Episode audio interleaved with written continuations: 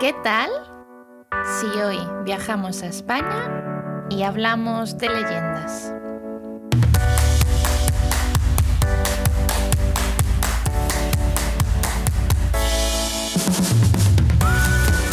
Estás escuchando ¿Qué tal? El podcast para aprender español que te lleva de viaje de México a España pasando por los Países Bajos. Yo soy Alba Yo soy María. y este es nuestro viaje número 8. Oye, Alba, Dime María, ay, ¿me ayudas con estos libros? sí, claro, pero ¿qué haces con tantos libros? No me digas.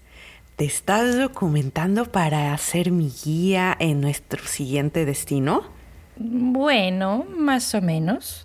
Ya sabes que me gusta tener cada día bien planeado. Pero otra de las cosas que más me gusta hacer antes de viajar es investigar y descubrir sitios con historia. Así que un poco, sí, vas a tener tu propia guía turística. Pues prepárate bien, porque quiero ir a todos los sitios turísticos que vienen en las guías. Para mí también es esencial investigar qué lugares son más importantes para visitar y por qué.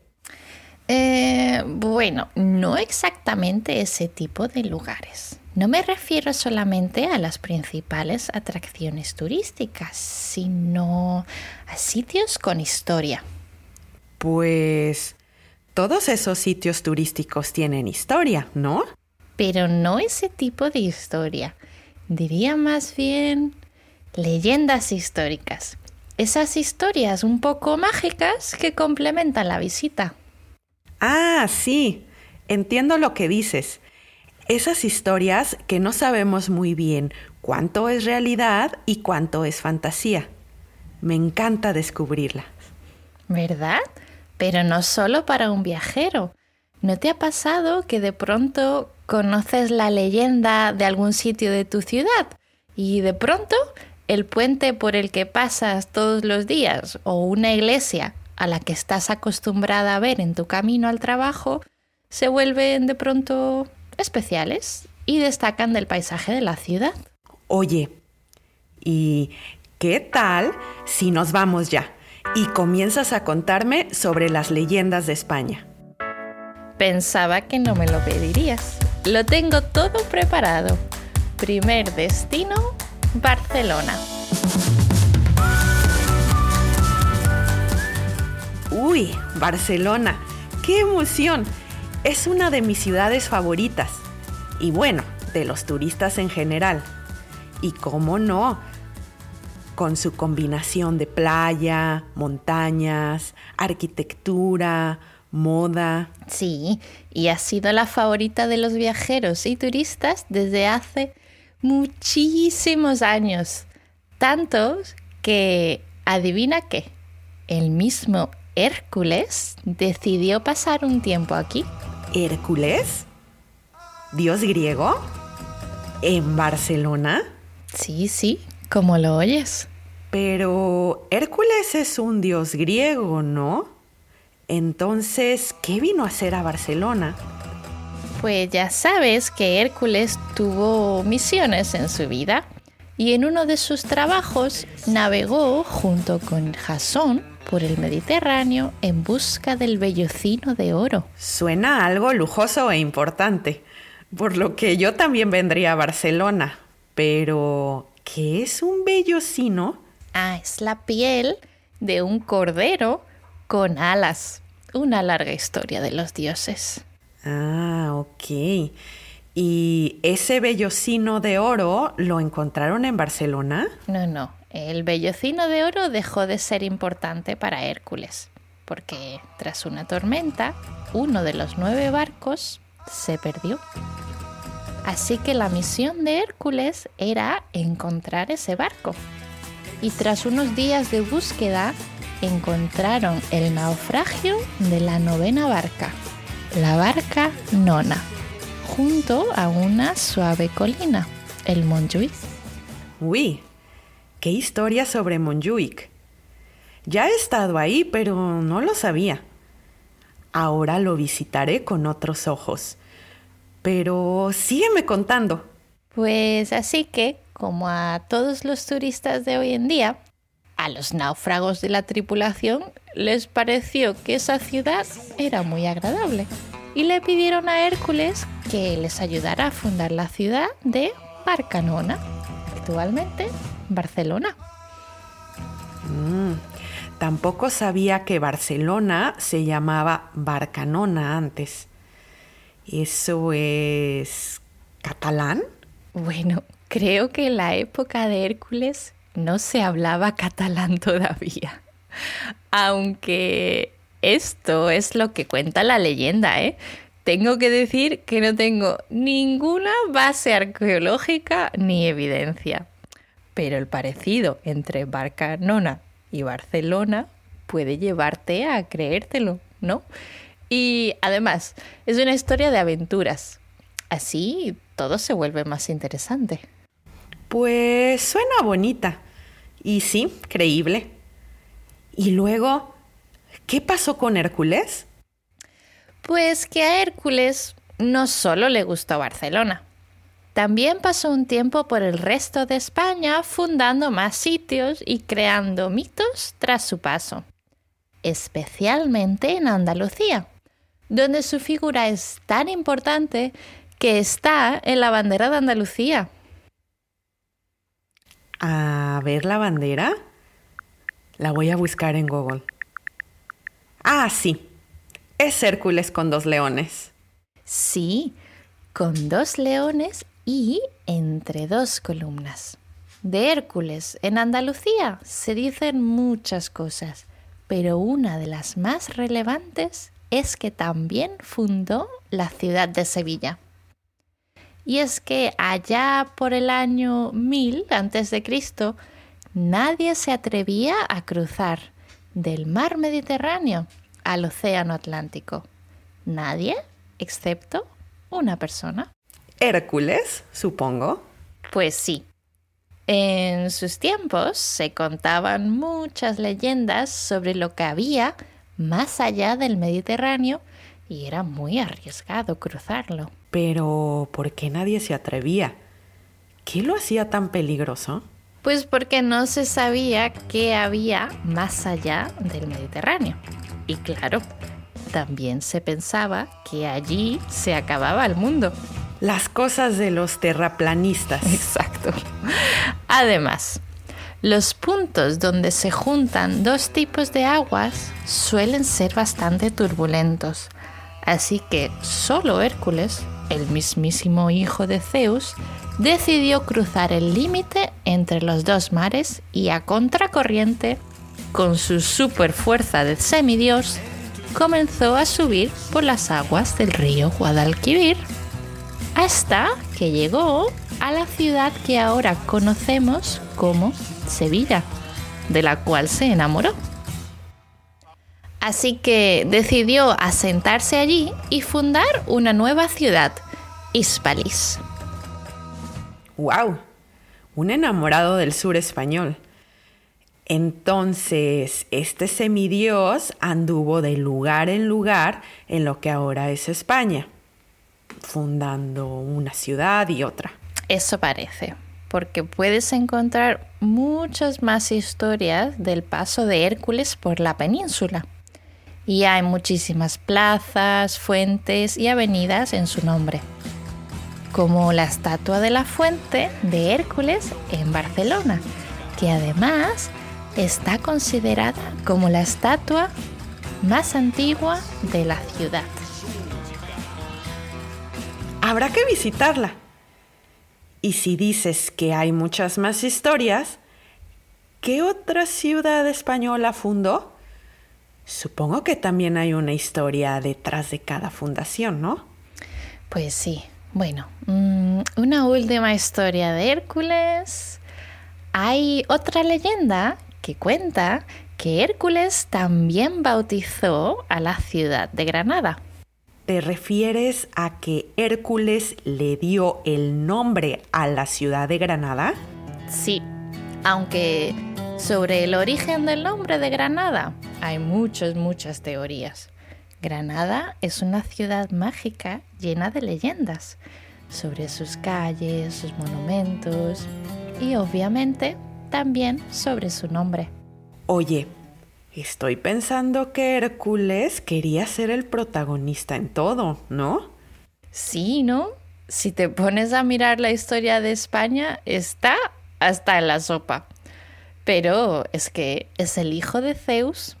A ver quién tiene el valor de decirle a un semidios que no es importante. sí, no creo que sea buena idea enfadar a un semidios. Aunque la verdad, a mí me encantan los mitos y conocer más de España de esta manera. Es muy interesante. Cuéntame más. ¿Cuál es la historia de Granada y Hércules? Bueno, como ya sabes, Hércules pasó un tiempo por Andalucía y la razón es que era el comerciante de pieles más famoso del Mediterráneo.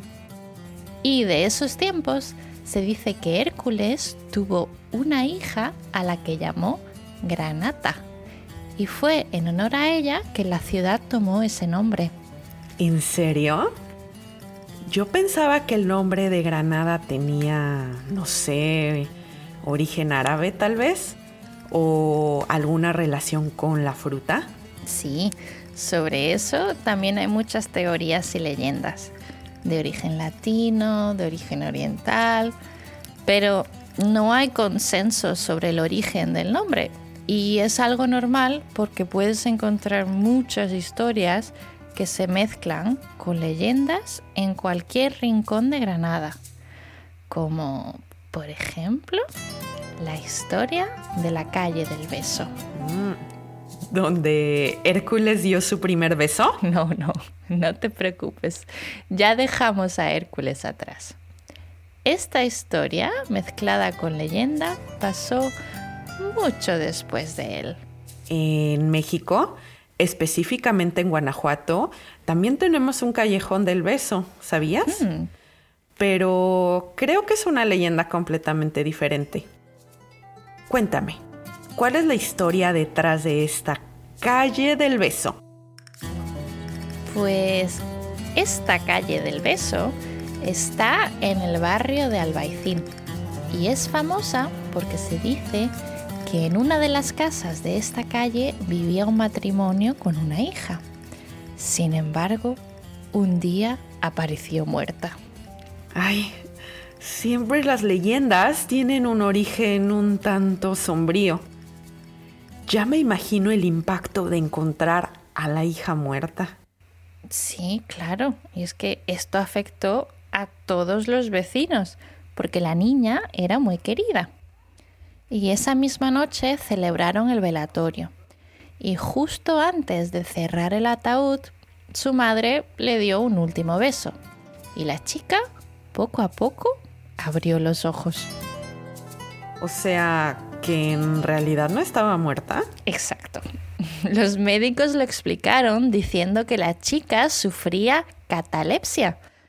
Pero es más bonito e interesante pensar que el amor de su madre fue quien la resucitó. Así que los vecinos se quedaron con esa historia. Bueno, así nacen las leyendas, ¿no? Nunca se sabe qué tanto es real y qué tanto es ficción o creencias.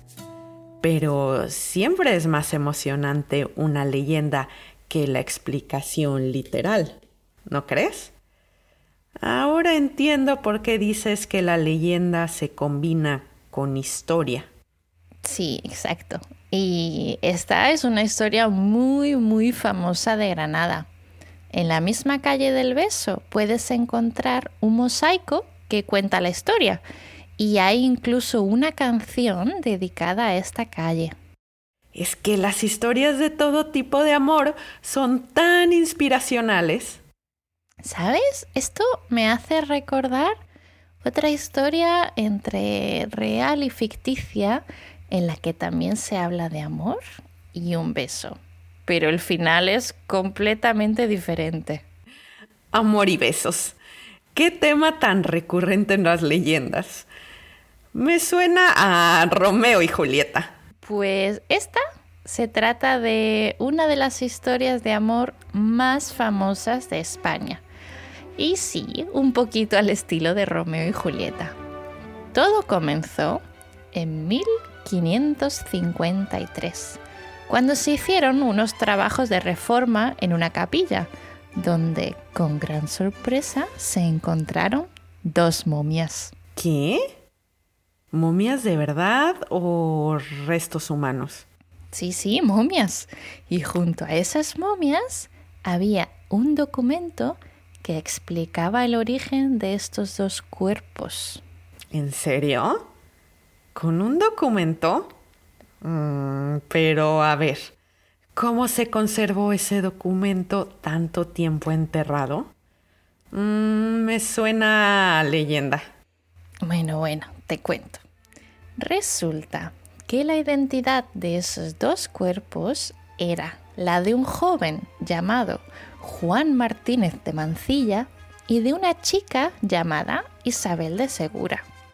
Los jóvenes vivían en Teruel y se enamoraron locamente. Isabel era la hija de un señor llamado Pedro Segura. Y para su mala suerte, ella era la única hija y su familia era muy rica. Mm, y no me digas. Juan Martínez era pobre, ¿no? Exacto.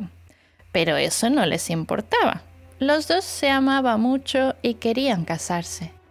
Sin embargo, Isabel era una buena hija y quería la aprobación de sus padres antes de casarse. Y su padre aceptó, pero con una condición. Juan tenía que tener dinero. Ay, no, qué tensión. Yo ya pensando que este señor lo mató al momento de escuchar la noticia. No, no, el padre amaba a su hija y quería un buen marido para ella. Así que en cierto modo le dio una oportunidad y Juan tenía un plazo de cinco años para acumular riquezas. Así sí podrían casarse y ser felices. Ay, mira, qué considerado, ¿no? En cinco años te quiero rico, ¿eh? Sí. Bueno, pues qué presión. Y seguro Juan aceptó. Todo por su amada Isabel. Pues sí, Juan aceptó y se fue a trabajar por mar y tierra para poder ganar dinero y casarse con su amada. Y así pasaron los días, los meses, los años. Ay, no me digas que Isabel se olvidó de Juan. O peor aún, ¿Juan se murió en sus viajes? Mm, no del todo. Los cinco años iban a llegar a su fin y no había noticias de él. Así que su padre se impacientó un poquito porque su hija no podía quedarse sin marido. Así que él mismo le buscó un buen marido a su hija Isabel. Pero qué injusto. Primero le da cinco años y luego se impacienta. Ay, a este padre nadie le da gusto, ¿eh? ya, pero ¿sabes qué? Juan volvió y llegó justo, justo el día de la boda. Isabel ahora estaba casada con otro hombre, pero Juan estaba enamoradísimo de ella, así que le pidió un beso. Pero Isabel, muy leal a su nuevo marido, lo rechazó. Y Juan se cayó muerto. ¿Qué? ¿Cayó muerto de amor o literalmente? Sí, muerto, muerto de verdad. Y bueno, pues a Isabel esto no le sentó muy bien, obviamente. Se sintió un poquito culpable. Ay, pues sí. Este chico se fue a trabajar duro solo para poder casarse con ella. Eso mismo pensó ella. Así que, llena de culpabilidad en su funeral, decidió darle ese último beso que Juan le pidió. Y ella también se murió. ¿Qué? Pero en ese mismo momento también. Sí, sí. Así que aprovecharon el funeral para enterrarlos a los dos juntos. Y estas son las momias que se encontraron, los ahora conocidos como los amantes de Teruel. Pero qué historias. Doble funeral.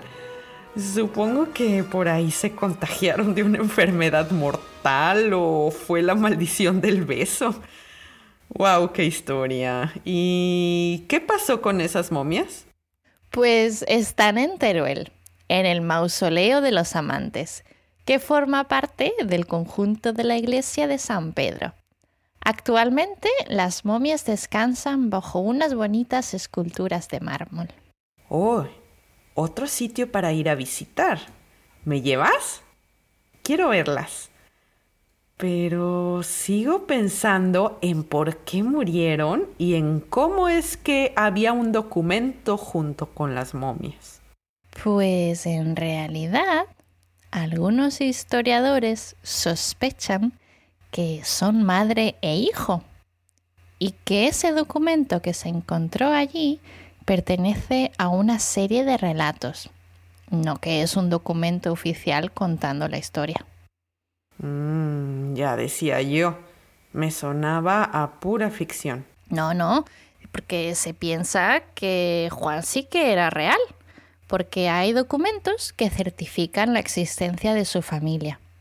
Así que aquí tenemos una mezcla interesante de leyenda e historia. Ay, Alba, me gusta mucho investigar sobre estas historias y leyendas. Pero, ¿sabes otras cosas que me gustan cuando viajamos por España? Mm, dime. Creo que por lo mismo que Hércules se quedó tanto tiempo por España. Playas, la comida, la gente y el vino. ¡Ay! Pues eso me recuerda a otra historia de Hércules no, en la... Ya otra de Hércules, no, por favor. que no, qué broma.